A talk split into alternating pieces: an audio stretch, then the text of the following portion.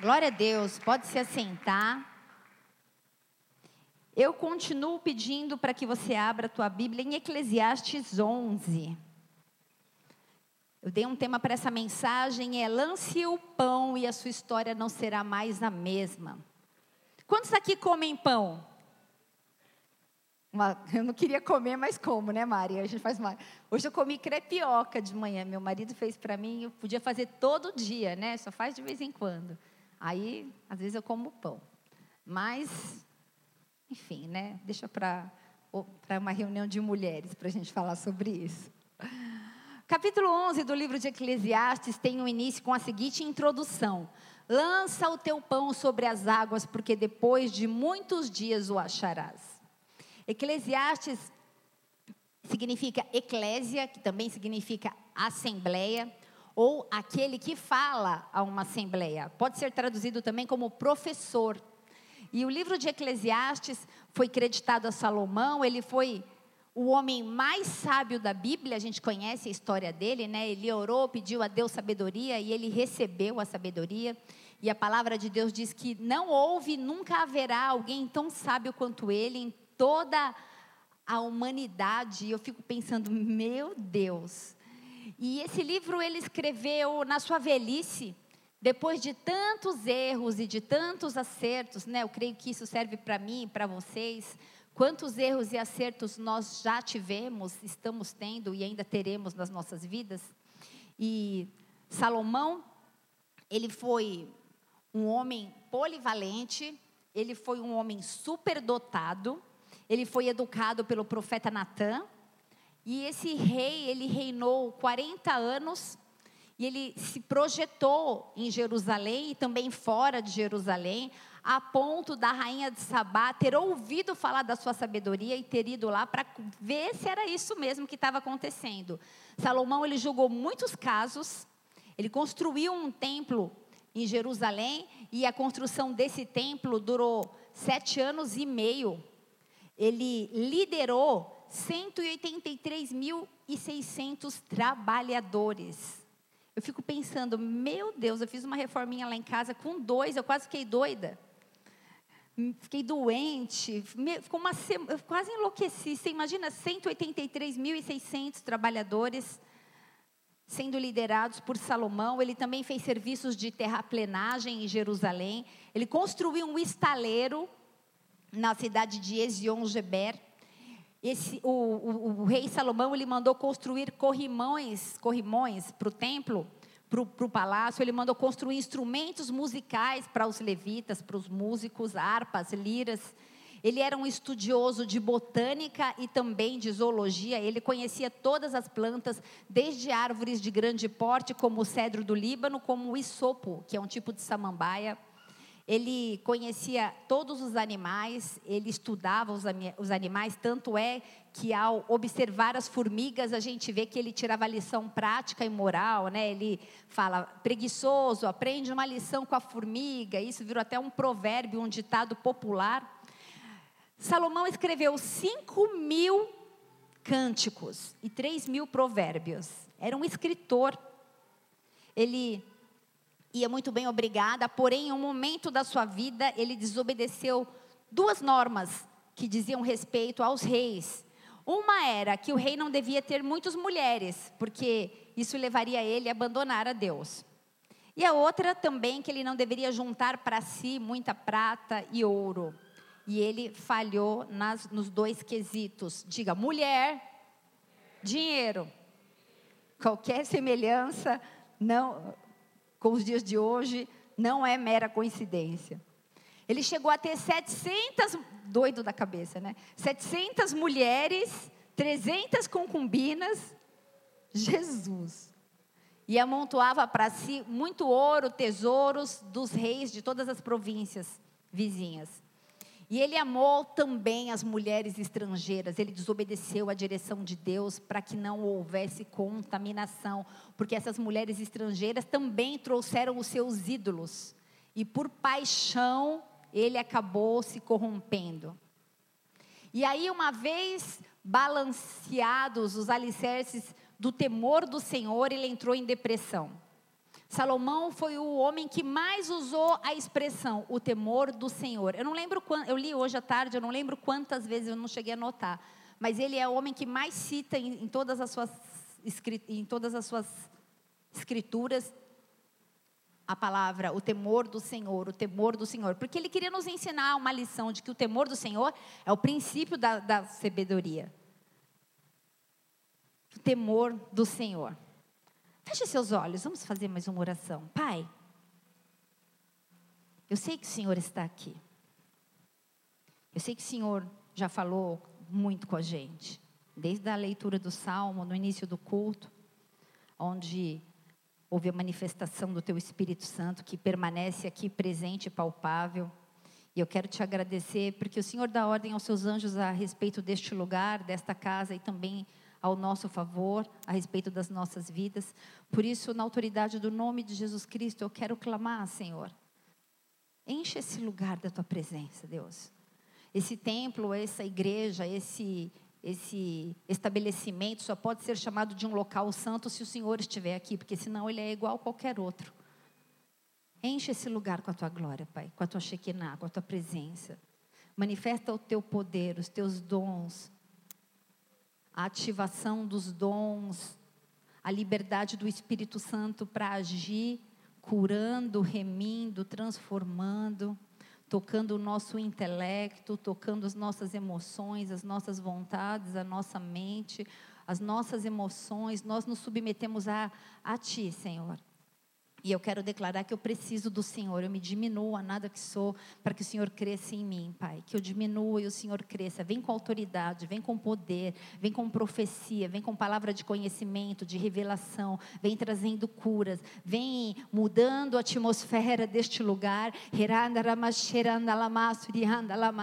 Espírito Santo de Deus, vem mudando a atmosfera deste lugar. Nós nos submetemos a Ti, nós nos submetemos à Tua soberania, nós nos submetemos temos aquilo que o Senhor é, aquilo que o Senhor quer fazer neste lugar. Por isso, manifesta o teu poder mais uma vez. Vem mais uma vez neste lugar, Senhor. Nós não queremos apenas apresentar programações de entretenimento ou de aprendizagem, mas nós queremos manifestação do Deus vivo neste lugar. Por isso, conecta os nossos corações e as nossas mentes ao trono da graça. Nós temos livre acesso ao Santíssimo lugar, porque o véu foi rasgado. Por isso, todo impedimento, todo sofisma na mente, tudo aquilo que vem trazer acusação, julgo, medo, peso, eu repreendo na autoridade do nome de Jesus Cristo e eu declaro em teu nome, Senhor, apenas um portal de saída de tudo aquilo que não é teu, qualquer coisa que tenha tido ousadia de entrar aqui, aquilo que não vem do Senhor, eu declaro para o abismo em nome de Jesus, porque eu declaro que nesta casa tem pão, que nessa casa tem cura, que nessa casa tem salvação.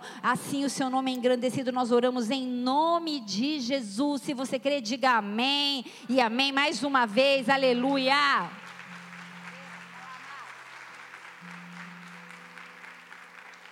Aleluia. Então Salomão desobedeceu. Fez tudo certo, né? Talvez a gente algumas vezes olhe para a nossa vida e fala assim: Senhor, eu fiz tudo certo, eu estava fazendo tudo certo, eu estava indo tudo bem, de repente eu pisei no tomate. E aí vem uma culpa, parece que o mundo vai acabar e que a gente vai morrer. E a gente sabe quando a gente desobedece, amém? A gente sabe. E Salomão sabia. E ele virou um homem depressivo, ele perdeu o prazer de viver. Os bens dele, muitos bens ele tinha, estavam acumulados e não tinha mais significado nada. Casa, vinha, jardim, pomar, açude, escravos, escravos comprados, escravos nascidos, rebanho de ovelha, rebanho de gado, prata, ouro, tesouro, cantores, cantores, cantores e cantoras, mulheres à farta, fama. E aí, na velhice, aconteceu que ele disse assim: O que aconteceu antes vai acontecer outra vez. O que foi feito antes será feito novamente. Não há nada de novo nesse mundo. Tipo, estava enfadado, cansado de tudo. Ele afirmou que Eclesiastes 2:1, ele começou a afirmar que tudo era vaidade. A gente conhece essa passagem, não vou me atentar porque esse não é o texto principal. Ele falou vaidade de sabedoria, vaidade de trabalho, vaidade de riqueza, tudo é vaidade. É como correr atrás do vento ou correr atrás do nada. Está lá em Eclesiastes 17:26, 2:11, depois você lê na sua casa. E ele falou: "Jesus, né? Jesus eu falei, né? Ele não, talvez ele tenha pensado: "Meu Deus, o que que eu fiz?" E o capítulo 11 de Eclesiastes é um capítulo que não difere do restante do livro. Ele também discute é, questões da vida, questões relevantes, que são relevantes para o meu dia a dia, para o teu dia a dia. E o capítulo 11 também trata do excesso de cautela. Diga, excesso de cautela. Versículo 1 diz: Lança o teu pão sobre as águas, porque de muitos, depois de muitos dias o acharás. Você não pode confundir esse apelo com um apelo à irresponsabilidade ou talvez falta de planejamento. Eu vou lançar meu pão sobre as águas, vou morrer de fome. Eu preciso me planejar, não é? Eu posso ser irresponsável, eu vou lançar meu pão nas águas. Mas esse é um apelo de confiança em Deus, sabendo que o futuro é e sempre será imprevisível. Seja qual for o momento da vida, é sempre hora de agir e não se incomodar com a possibilidade de fracasso. Porque muitas vezes a gente não age com medo do fracasso. Ai, deixa eu ficar, vai que né, não dá certo, então não vou nem tentar. E o excesso de cautela, muitas vezes na minha e na sua vida, traz paralisia. Qualquer pessoa precisa, primeira coisa, aceitar os riscos. A vida, ela é nós somos cercados de riscos. E se a gente quiser alcançar qualquer tipo de sucesso, diga sucesso. Eu não sei o que define essa palavra para você, sucesso. Talvez você pense, sucesso para mim é casar, ter filhos e ter uma casa. Sucesso para mim é, é estar engajada no meu ministério. Sucesso para mim é ter uma conta bancária bem gorda e viajar. Eu não sei o que, que você define como sucesso. Sucesso para mim é ter meu nome escrito no livro da vida. Nada mais importa filho, marido, tudo é consequência de uma vida reta que eu tenho com Deus e Deus me abençoe e me presenteia. Só que isso não é mais importante para mim. Qualquer pessoa, eu preciso entender que eu posso correr riscos de perdê-los ou de eles me perderem também. O mais importante, estava conversando com a minha irmã esse final de semana, e é, bate aquelas deprê, né? E é, para quem não sabe, ela foi diagnosticada com uma doença, e aí, eu sou a irmã mais velha, ela é minha caçulinha, eu fui lá, ai, Fê, não sei o que. Ela falou, irmã, você morreu, eu estou na glória, aleluia. Eu falei, ah, você está mais crente que eu, né? Ela falou, você está tudo bem, eu vou ser curada, eu sei em quem eu tenho crido, você está surtando demais. Vai, vamos descansar, bater papo, relaxa. E é isso. Às vezes a gente se apega em excessos de cautela que nos paralisam em tantas outras coisas. A gente precisa saber que essa vida, para a gente alcançar o sucesso, a gente vai correr riscos. E o sucesso também não vem sem esforço e planejamento. Então, a gente pode planejar, a gente pode se esforçar, mas a palavra final vem de Deus, Ele sabe o dia de amanhã. Então, o que eu quero te desafiar é para que você entenda que tudo bem correr riscos, alguns riscos. Eclesiastes 3 tratou de algumas incertezas da vida. E o Dr. Shed, não sei se alguém tem essa tradução da Bíblia Shed aqui, ele é bastante relevante em um comentário dele, que ele fala assim: nada mais coerente às pessoas que têm fé esperar uma recompensa divina. E tudo bem. Talvez você fale assim, poxa, eu não faço isso esperando uma recompensa, eu não venho aqui servir porque um dia eu vou ser recompensado, mas vai, e tudo bem também, não é pecado, você tem galardão por isso. Mas a nossa base de agir em prol do próximo não está baseada apenas na minha recompensa divina. Então, eu preciso ter minha fé, a minha conduta de vida baseada na fé. Vocês estão aí? Amém? Então, não adianta é, eu ser intimidada por algum tipo de situação ameaçadora ou nenhum acontecimento inesperado. Isso não pode impedir o meu e o teu entusiasmo pela vida. E é, essa foi a, a descrição do Shed, do Dr. Shed. Nenhuma situação ameaçadora, nenhum acontecimento inesperado deve impedir o nosso entusiasmo pela vida. Aí eu pergunto para você: você é um homem ou uma mulher entusiasmado pela vida? Aí responde aí no seu coração. Entusiasmado, eu fui olhar, e essa palavra, ela vem do grego, quer dizer intel's. E a palavra entusiasmado, sabe o que quer dizer? Literalmente, em Deus. Entusiasmado quer dizer em Deus. E Deus quer que a gente este, é, que nós estejamos entusiasmados pela vida. Ou seja, em Deus. Você está comigo? Deu para fazer essa, essa troca aí? Entusiasmado no nosso vocabulário, no nosso dicionário, quer dizer também ter um imenso prazer, um grande interesse pela vida, independente das circunstâncias. A prática das boas obras, minha e sua, que a gente pratica, elas vão ser recompensadas por aquele que está acima, de todas as coisas. Porque a gente precisa saber e crer que para Deus não há incertezas. A gente pode ter incertezas para muitas situações, mas para Deus não há incerteza. Por isso ele diz nessa noite: lança o teu pão sobre as águas, porque depois de muitos dias, muitos dias o achará. Joquebede, ela foi, Joquebede foi a mãe de Moisés, e literalmente ela entendeu, experimentou o significado desse texto, lançar sobre as águas do Nilo o pão, o próprio filho dela.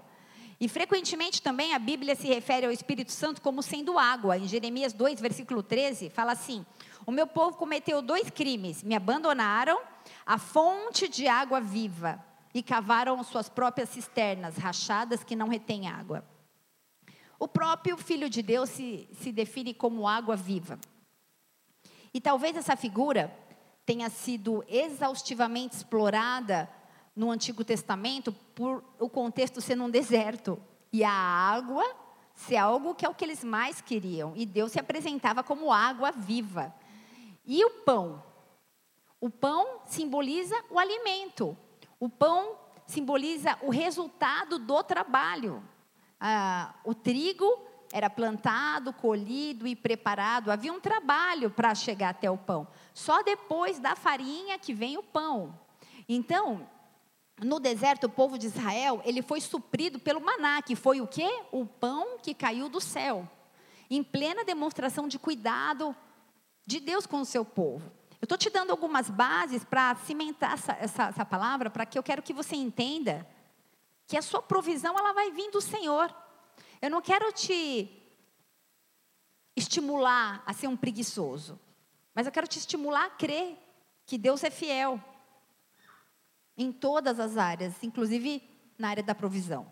Mateus 6, versículo 11 diz assim: O pão nosso de cada dia nos dai hoje.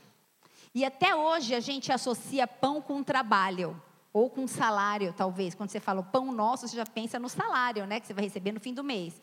A gente se lembra, talvez, nas expressões de ganhar o pão, de defender o pão. Então, mais uma vez eu te desafio: lança o teu pão sobre as águas, porque depois de muitos dias o acharás. Esse contexto ele exorta que a gente possa confiar em Deus e que a gente possa aceitar os riscos do dia a dia, porque eles existem. E ele nos traz essa noite um direcionamento. Confie, confie o pão, a presença de Deus. Confiar que ele vai trazer o pão de volta. Talvez fosse mais sensato o rei Salomão ensinar a gente guardar o pão em um depósito seguro, livre de mofo, livre de inseto. Guarda o teu pão, deixa ele lá. Vamos fazer um lugar onde não tem mofo, não tem inseto. Mas ele disse: lança sobre as águas. Um livro escrito na velhice, depois de alguém que teve uma, tantas oportunidades na vida, nos exortando a confiar. Confie, porque tudo que eu fiz, se eu pudesse voltar atrás, lançar o pão, lançar o nosso pão naquilo que a gente não pode controlar, ou seja, na água. Ela vai fluir, o pão vai embora. Naquilo que não está dentro dos moldes da sociedade, nem das regras de administração. Um bom administrador ia me exortar aqui. Como assim lança o pão? Lança um pedaço, guarda uma metade, ou, ou, ou aplica ou um terço na rentabilidade, eu não sei do que, né? Não é minha área muito essa, mas não, não lança tudo que você tem nas águas. Lançar o pão é uma prova profunda de fé no Deus provedor. E esse versículo termina novamente com a certeza que nós vamos achar, encontrar. Pastor, eu já entendi, você repetiu muitas vezes. Eu quero que você guarde isso. Esse versículo nunca mais você vai esquecer, amém? Em nome de Jesus. Se a gente guarda o nosso pão no depósito, por mais seguro que seja, a responsabilidade é minha. Agora, se eu guardo meu pão nas águas de Deus, a responsabilidade é de Deus, que preserve, que me devolva o pão no tempo certo. Amém? E Eclesiastes 11, versículo 2 continua assim: Distribui porções com sete, com oito, porque não sabes que mal sobrevirá à terra. Além de lançar na água, ainda preciso dividir esse pão com sete ou com oito pessoas, porque o mal sobrevirá. E ele vai sobrevir, não estou amaldiçoando ninguém a chuva. Não sei se vocês tiveram a infelicidade de ver o que aconteceu com a nossa igreja lá em Santo André, no ABC. Entrou água nesses dias de chuva e o, o povo estava num culto de quinta-feira e choveu muito. E no estacionamento foram mais de 30 carros levados. E entrou água na igreja, destruiu muita coisa. E o povo feliz cantando, lavando. Eu falei, Deus, o que, que é isso? E eles falavam: o sol nasce para todos, a chuva cai para todos. É uma fatalidade. Eu não posso atrelar a minha fé, a minha circunstância. Eu perdi um carro, eu trabalho, compro outro. Não é fácil falar isso, amém? A gente sabe o sacrifício que é para a gente adquirir as nossas coisas. Só que a nossa confiança não pode estar nisso. O pão mal dá para minha família, pastora. Você está de brincadeira comigo, está mandando dividir com sete ou com oito, não é nem com um ou com dois. Alguns profetas de Deus, foram levantados para falar sobre um tempo de fome. Talvez você já tenha ouvido falar. A gente conhece a história de José, que foi o filho de Jacó. Eu não vou entrar em detalhes, mas ele decifrou o sonho do rei. Ele estava preso e ele teve uma revelação de uma profecia de sete anos de prosperidade e sete anos de fome. E dessa, inclusive, situação veio o termo vacas magras, que a gente utiliza até hoje. Essa passagem está lá em Gênesis, não é o o contexto agora disso, mas eu quero só citar. Mas um outro profeta, abra tua Bíblia em Atos 11, versículo 27. E agora sim, um profeta no Novo Testamento, que também foi usado para falar, para trazer uma profecia de fome. E diz assim: Naqueles dias desceram profetas de Jerusalém para Antioquia, e levantando-se um deles, por nome Ágabo, dava a atender pelo Espírito que haveria uma grande fome em todo o mundo. E isso aconteceu no tempo de Cláudio César. E os discípulos determinaram mandar cada um conforme o que pudesse, conforme as suas posses, socorro aos irmãos que habitavam na Judéia. No Antigo, no Novo Testamento havia um profeta de nome Ágabo, e esse contexto de Atos 11 era a expansão da divulgação do evangelho após a tribulação que houve com a perseguição e o apedrejamento de Estevão. E aí, nessa situação, houve um boom, as pessoas precisaram fugir, correr, porque Paulo, até então, Saulo, estava perseguindo mesmo os cristãos. Eu creio que vocês conheçam isso. Se não, te convido a fazer parte do Mergulhando na Palavra, que é o ministério de ensino aqui da igreja. E com essa situação de desespero, aonde o primeiro mártir Estevão foi apedrejado, e aí com medo todo mundo correu, e esse correu acabou sendo um grande é, uma grande situação para fomentar e para divulgar o evangelho em toda a região. E aí então eles foram para Antioquia. E a partir desse momento, nesse contexto aqui de Atos 11, Ágabo também profetizou que ia ser um tempo de fome. Mas dentro desse contexto, o evangelho ele chegou até Fenícia, que é a atual Líbano, até Chipre, está lá em Atos 11. É, me ajuda aí quem está na data que eu agora não estou achando aqui. Ah, tá aí, você vai, você vai me achar aí. 27 e 29, eu creio. Então, foi até Fenícia, Líbano e Chipre. Então, com essa situação, o evangelho foi para a Europa, foi para a Ásia e para Antioquia e para a Turquia. Então, Eclesiastes 11, versículo 2 fala: distribui porções com sete, oito, porque não sabe que mal vai sobrevir à terra. Às vezes o mal acontece com o propósito do bem, você entende? Amém? O propósito de Deus é muito maior do que aquilo que a gente possa imaginar. E assim como aconteceu na história de José do Egito, diante de uma profecia como essa, de fome, como nós ficamos? Talvez você possa pensar assim: frio nós até passa, pastora, mas fome. Já passou fome aqui? Alguém já passou fome? É muito comum a gente reter o pão em tempo de crise, em tempo de fome. A gente não lançar o pão sobre as águas em tempo de fome. Porque a gente pode chamar de prudência, a gente pode chamar de medo, a gente pode chamar, eu tenho filhos. A gente pode chamar de administração, de segurança, de responsabilidade. Porém, todavia, contudo, nós somos chamados a viver pela fé. Um de cada vez, diga, pela fé. Hebreus 11, 1 diz: Ora, a fé é o firme fundamento, a certeza das coisas que se esperam e a prova de coisas que não se veem. Lucas 12, versículo 27 diz assim: Observai os lírios, eles não fiam, eles não tecem, eu contudo vos afirmo que nem Salomão em toda sua glória se vestiu como qualquer deles. Ora, se Deus veste assim a erva que hoje está no campo e amanhã é lançada no forno, quanto mais tratando de vós, homens de pequena fé. É uma exortação acerca da nossa condição limitada de não entender que Deus supre as nossas necessidades. Eu quero nessa noite, na autoridade do nome de Jesus, trazer uma ativação na fé da igreja, amém? Para que a gente possa lançar o pão sobre as águas, para que a gente possa distribuir porções entre sete, talvez até oito pessoas. Nós vivemos hoje em tempos difíceis, os dias são difíceis. E eu vou tomar o exemplo aqui da igreja neotestamentária, lá em Atos 2, nesse mesmo contexto, onde houve a ascensão de Cristo aos céus e a descida do Espírito Santo à terra. Atos 2,40, com muitas outras palavras, os advertia e insistia com eles, dizendo: salvem-se desta geração corrompida, perversa. Isso tem sido pregado ainda hoje, não é um privilégio da igreja de Atos.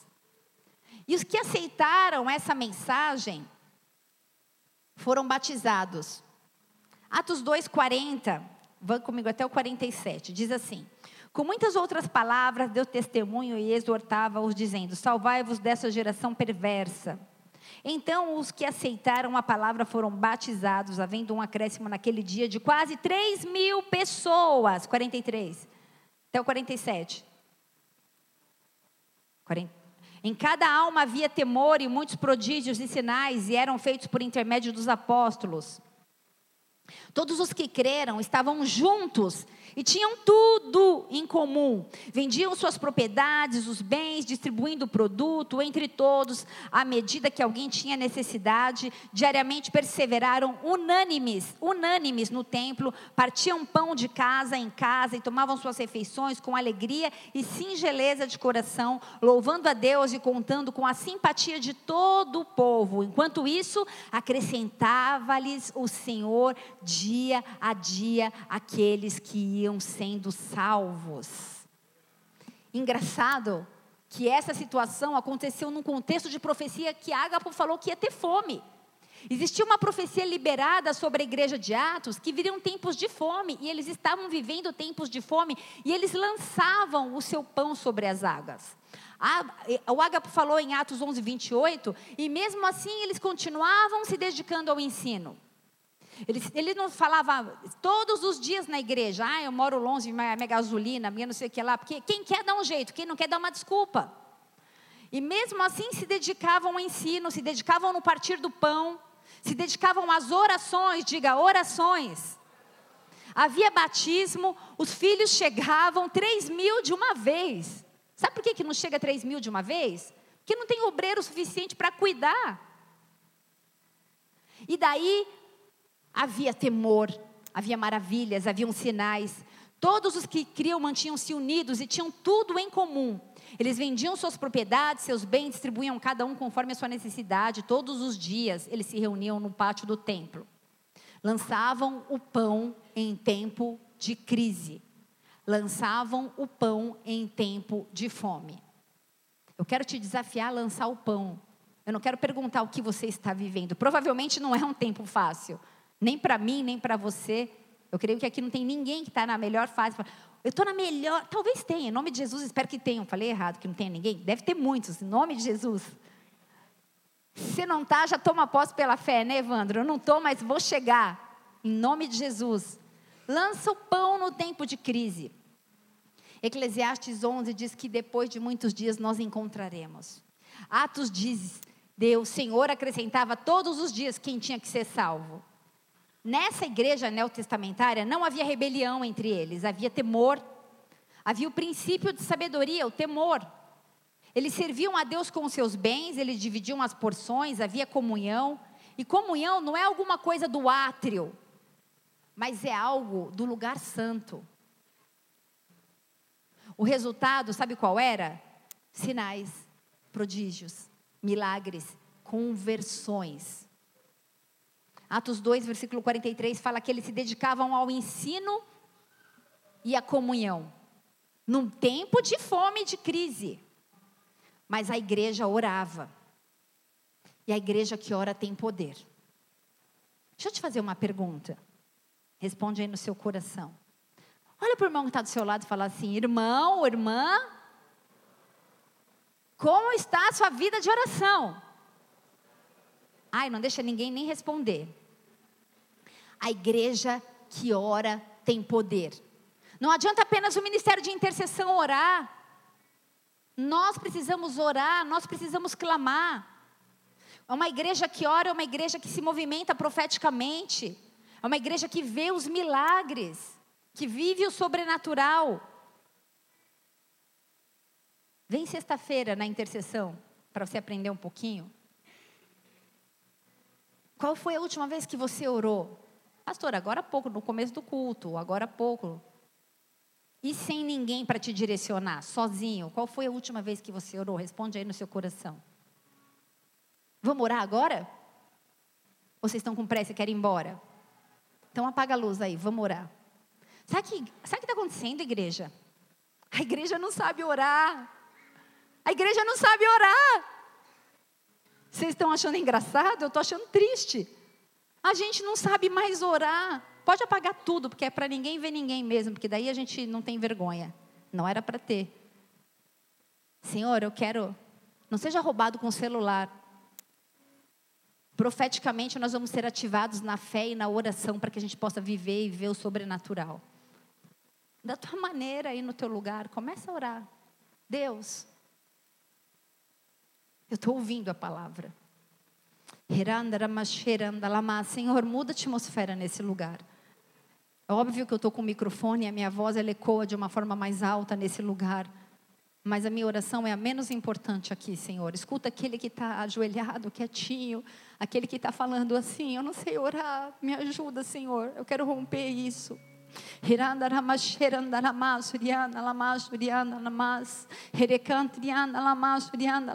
Nós queremos ser conhecidos por uma igreja avivada, uma igreja cheia do Espírito Santo, uma igreja que se comunica, uma igreja que manifesta nos dons, não para que a igreja seja exaltada, mas para que o Senhor faça morada neste lugar, para que o Senhor faça morada nas nossas vidas. Pai, existem pessoas aqui nessa noite que estão cansadas, muitos deram certos, muitos estão em um momento profissionalmente cansados, esgotados, talvez recebendo uma sentença de crise, uma sentença de fome, com medo de lançar o pão nas águas, porque o pão ele tem para comer hoje, pode ser que amanhã ele morra de fome, mas eu quero clamar pelo sobrenatural, pela ativação da fé, para que o Senhor possa visitar as suas casas, as suas necessidades, sejam elas com remédio, sejam elas com cura, se, se, sejam elas com contas a pagar, Senhor, muitos precisam pagar aluguel, carro, prestações,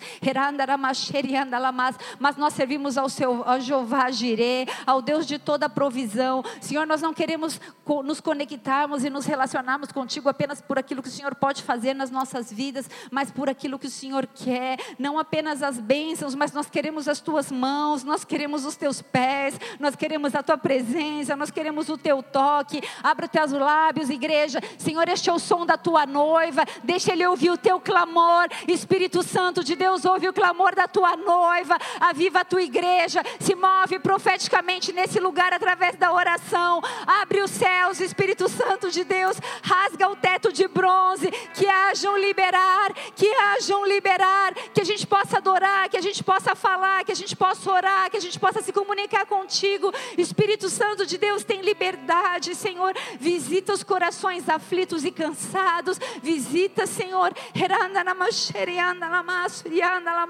Senhor, olha para nós. Nós queremos pedir perdão pelas nossas falhas. Nós queremos pedir perdão porque muitas vezes nós desistimos, porque muitas vezes nós estamos cansados, desestimulados, apáticos, tristes. Muitas vezes nós vivemos uma religião, muitas vezes nós tomamos conta com a força do nosso braço. Nós queremos declarar que nós lançamos os pães sobre as águas, nós lançamos o nosso pão sobre as águas, porque nós sabemos que no final nós encontraremos a provisão, Senhor. Nós queremos confiar naquilo que tu és, Pai. Visita mães nessa noite, visita homens, visita mulheres, aquela que está órfã, aquela que está viúva, aquela que está cansada, aquela que está solitária, aquele que tem dificuldade de ser o provedor, aquele que tem medo. Senhor, visita a tua igreja e vem com avivamento, ainda que haja um decreto de fome, assim como o Ágapo liberou isso sobre a igreja neotestamentária. Havia unidade, havia amor, havia tremor, havia compreensão, havia respeito, havia justiça, havia temor à tua palavra, havia temor ao Senhor, havia temor aos irmãos, havia respeito, havia unidade, havia paz, havia expectativas de que dias melhores virão. Cristo em mim é a esperança da glória. Coloque a sua expectativa nele, coloque a sua expectativa nele. O Senhor tira fardos nessa noite, troca o fardo, troca o fardo, troca o fardo, tira o cansaço, tira a opressão, tira o desânimo, tira o medo, tira o peso da religião. O Senhor quer restaurar ministérios nessa noite. Você sabe que tem um chamado, você está lançando a mão, você está lançando o seu cajado, você está lançando a sua capa, porque você tem olhado para homens. Olhe para o alto, somente do alto que pode vir o teu socorro. Você precisa saber em quem. Deixa ele ouvir o teu clamor nessa noite. Deixa ele ouvir o som da tua igreja. Deixa ele ouvir o teu coração. Deixa ele ouvir, deixa ele sentir. Derrame tuas lágrimas diante do altar. Que haja um sobrenatural na tua vida. Que haja um restaurar do altar de adoração. Que o fogo seja permanente, contínuo, permanente e contínuo. Visita famílias. Nós declaramos: eu e a minha casa serviremos ao Senhor. Declare cura, declare restauração, declare portas de emprego, restauração do ministério, sobrenatural, a santidade do Senhor, o temor ao Senhor. Deixa Ele ouvir tua voz. Ore a Ele, ore ao Senhor. Abra os seus lábios, abra os seus lábios. Oranda lama xerelele masurianda.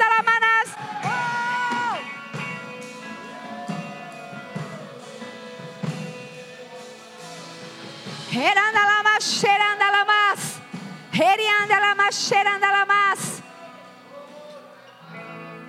Vai quietando o seu coração.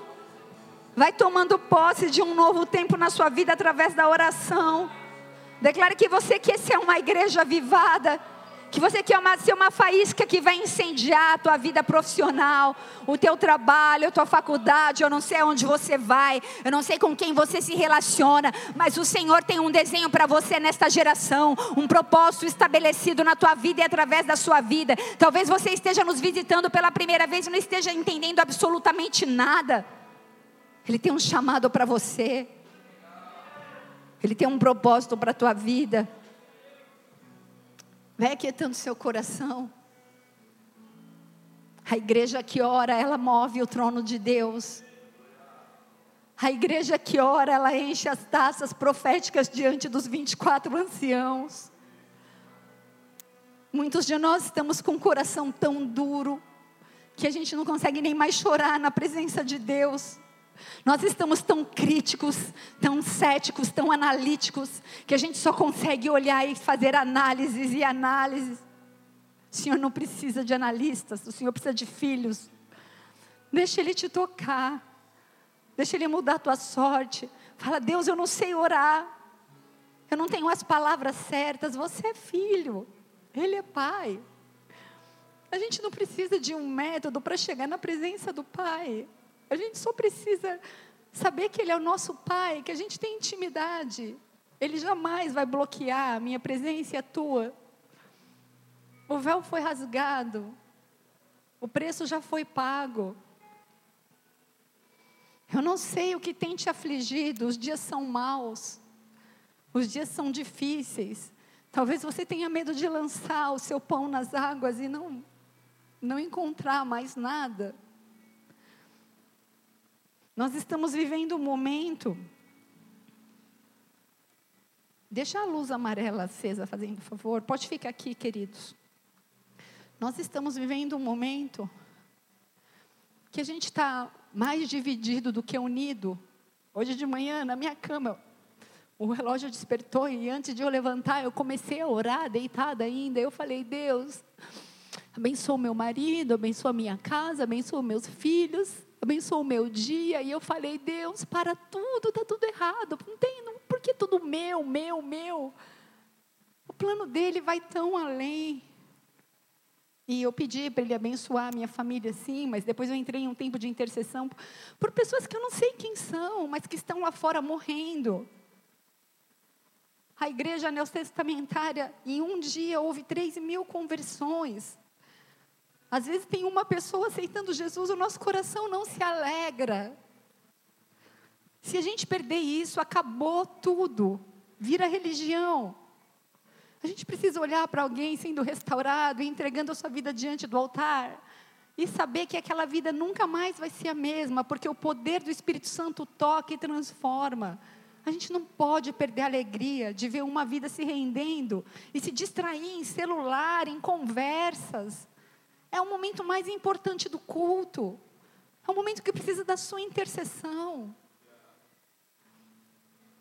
Quando a gente ora, os anjos se movimentam. Quando a gente ora, a atmosfera é outra atmosfera. Parece outro lugar. Estava pesado, agora está leve. Porque os anjos trabalham ao nosso favor. A palavra de Deus diz: pedir, pedir, dar-se-vos-á. Pede. Pede. Ele sabe. Fala, pai, está difícil. A igreja que ora, ela permanece no propósito, ela tem foco. E a fé, somente a fé que pode nos unir. Nós somos tão diferentes e tudo bem. Eu tenho dois filhos, eles são tão diferentes. Imagina o Senhor que tem tantos filhos e tudo bem, Ele nos ama. A unidade entre os irmãos naquela igreja tinha o um modelo da Trindade, onde o Pai glorifica o Filho, e o Filho o Espírito, o Espírito o Pai. A unidade entre os irmãos precisa ter um modelo da unidade da Trindade. Um não contradiz o outro, um não dá testemunho falso do outro, um exalta o outro. Não é uma competição de cargos. Para de querer o lugar do outro. Aquela igreja tinha tudo em comum. Isso revela humildade. Utilizar os meus bens em prol do outro para suprir as necessidades alheias. Eu já falei que eu já depositei tanta coisa da minha vida aqui nesse, nesse gasofilácio.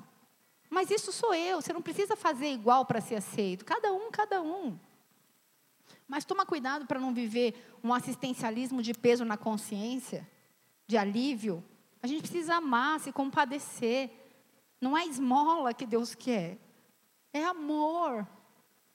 Talvez a pessoa do, do que está do seu lado não tenha um quilo de carne para fazer amanhã. Em Atos 2, no versículo 44, eu vou ler aqui para a gente encerrar esse culto. Diz assim: Todos os que criam estavam juntos e tinham tudo em comum. Eles vendiam suas propriedades e fazendas e repartiam com todos cada um segundo a sua necessidade. Eu vou trazer um contexto aqui, porque esse texto ele tem sido muito mal interpretado. A destruição de Jerusalém tinha sido profetizada, tinha sido profetizado um tempo de fome. Eles investiam na obra missionária, porque eles sabiam que Jerusalém ia ser destruído, eles criam na profecia. Eles criam na palavra liberada. Eles vendiam suas propriedades porque ia ser tudo destruído mesmo. Era uma igreja de fé e de obras. E muitos têm usado essa passagem como uma doutrina na igreja moderna. Ninguém aqui é obrigado a vender os seus bens e distribuir, não é isso que eu estou querendo dizer. Mas o contexto aqui foi, foi um fato que no ano 70 depois de Cristo veio um general de Roma chamado Tito e ele destruiu Jerusalém. Então ainda bem que eles dividiram tudo entre eles mesmos, porque eles criam nas profecias. Você tem crido nas profecias? Creia nos seus profetas e prosperareis. Hoje a gente vive uma época de incerteza econômica mundial. A gente vive um momento onde a gente está prestes a um grande evento chamado arrebatamento. Creia nos seus profetas, esse dia vai chegar. Está prestes a chegar a vinda do anticristo. É a palavra. Aquela igreja creu e viveu. É preciso que a gente creia. Essa é a profecia. A gente precisa parar de viver uma vida tão centrada em nós mesmos, tão egocêntrica. A gente precisa deixar de ser insensível à evangelização mundial. Pastora mundial, tá bom. Ribeirão Pretana, no mínimo. No teu trabalho, no mínimo. Não perca a oportunidade de falar que Jesus veio, ele vai voltar porque ele vai voltar e de repente as trombetas soarão e o céu vai se abrir.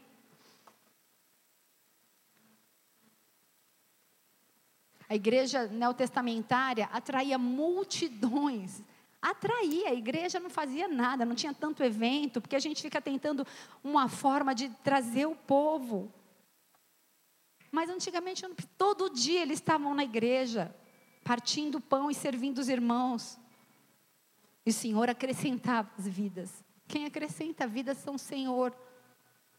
A igreja só precisa estar cheia do Espírito Santo. A gente precisa orar. A gente precisa perseverar, unânimes, todos os dias. Ai, não aguento mais fazer global. Ai, não aguento mais NV. Ai, porque não acaba a reunião de mulheres. Não vai acabar nunca. Porque a gente não vai cessar de ter conhecimento de toda a revelação que está aqui. E eles partiam pão em casa. Não vinham na igreja uma vez por semana, não, era em casa também. Comiam com alegria e singeleza no coração. Tinham em sua casa comunhão com os irmãos, sabiam da importância das reuniões em casa. Ai, pastor, eu não aguento mais célula. É importante, é bênção, é propósito. O modelo está tá em Atos. Era assim, dava certo. A gente não inventou isso, não é uma estratégia de marketing. É uma estratégia do Espírito Santo para trazer intimidade, familiaridade. E as almas iam para a igreja, sabe por quê? A palavra diz: para se salvar. As pessoas iam para a igreja para se salvar. A gente precisa ter senso de sal, que a gente precisa de salvação. O suprimento vai vir, igreja. Eu não sei o que você está passando. Talvez você tenha três aluguéis vencidos e a conta do despejo chegando. A porta de emprego vai ser aberta. Senhor, faz um sobrenatural na vida dos teus filhos, Pai. Eu não sei, eu não tenho a mínima ideia do que eles estão passando, mas o Senhor sabe.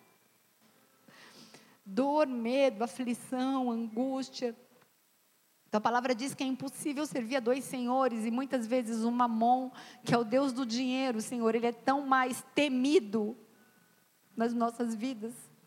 Porque a gente fica fazendo as contas, a gente não lança o pão, porque a gente tem medo de não dar e a gente fica desesperado.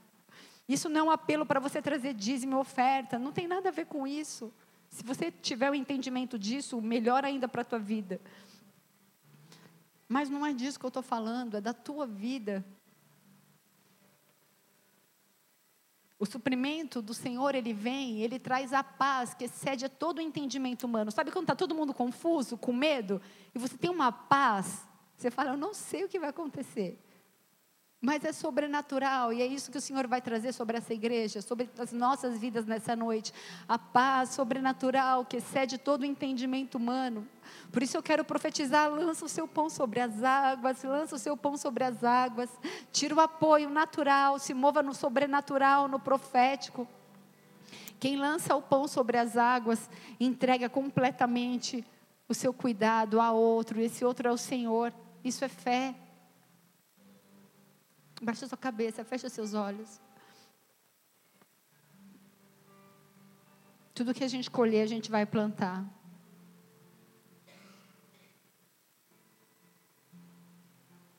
O maior segredo de entrega foi o Senhor, o Senhor, Deus entregou o pão sacrificial por amor da minha e da sua vida. Lance nas águas. Eu não sei o que você precisa lançar, mas esse é o momento. Para que haja abundância, para que haja plenitude na sua essência, lance sobre as águas. Nós vamos adorar o Senhor. E Ele está aqui, amém? Ele está aqui. Deixa Ele te tocar como você nunca foi tocado antes.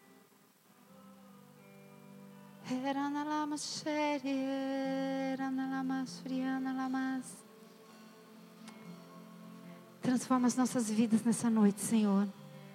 Nós lançamos o nosso pão na expectativa de que nunca mais seremos os mesmos. Espírito Santo de Deus, que haja liberdade em nosso meio, Senhor. Espírito Santo de Deus, que haja um toque, para que haja avivamento, Senhor. Nós lançamos os nossos pães, nós lançamos o nosso pão sobre as águas, Pai. Certos de que nós encontraremos, Pai. Porque nós sabemos em quem nós temos crido. Espírito Santo de Deus, ativa pessoas na fé nessa noite. Lança fora o medo. Lança fora o medo. Lança fora toda a expectativa da força do seu braço. Ele vai cuidar de todas as coisas, não vai faltar nada. Muitas pessoas têm medo de ter filho porque tem medo daquilo que vai comer, o que vai vestir.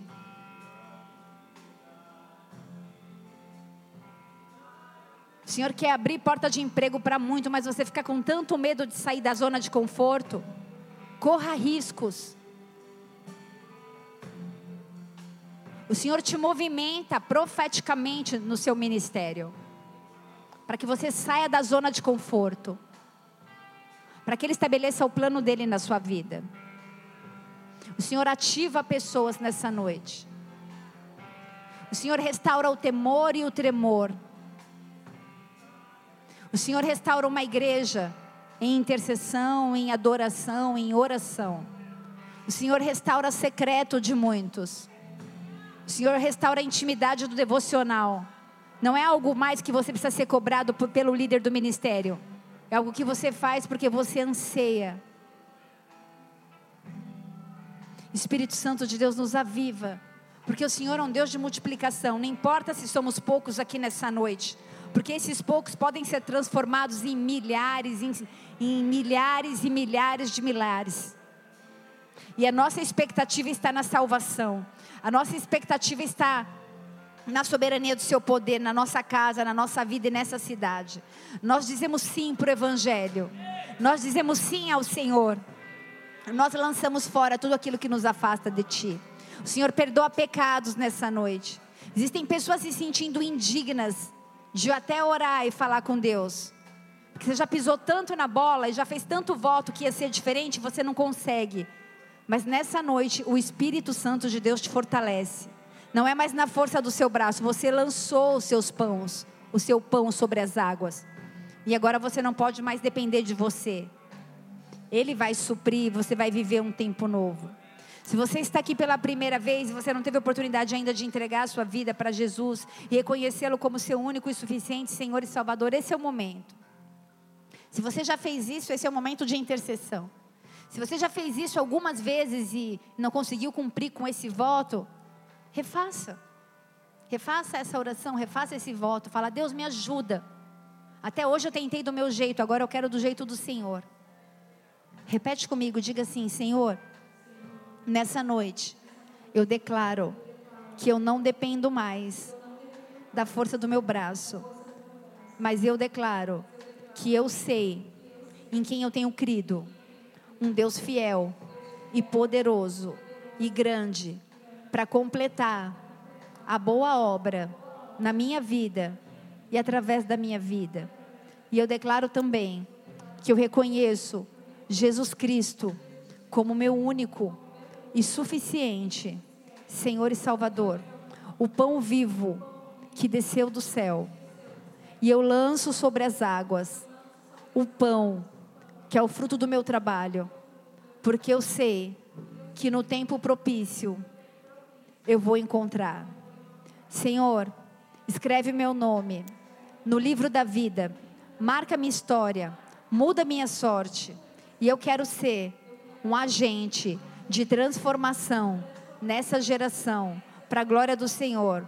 Começa na minha casa, em nome de Jesus. Amém e amém, Senhor, em nome de Jesus, sela essa oração, Senhor. Eu declaro que está ligado na terra e ligado no céu. Em nome de Jesus, eu declaro que nenhuma unha vai ficar fora. Nenhuma ave de rapina vai roubar aquilo que você viveu aqui nessa noite. E os planos do Senhor, eles vão se cumprir um a um na sua vida. Se você crê nisso, se você toma posse nisso, dê sua melhor salva de palmas a Ele.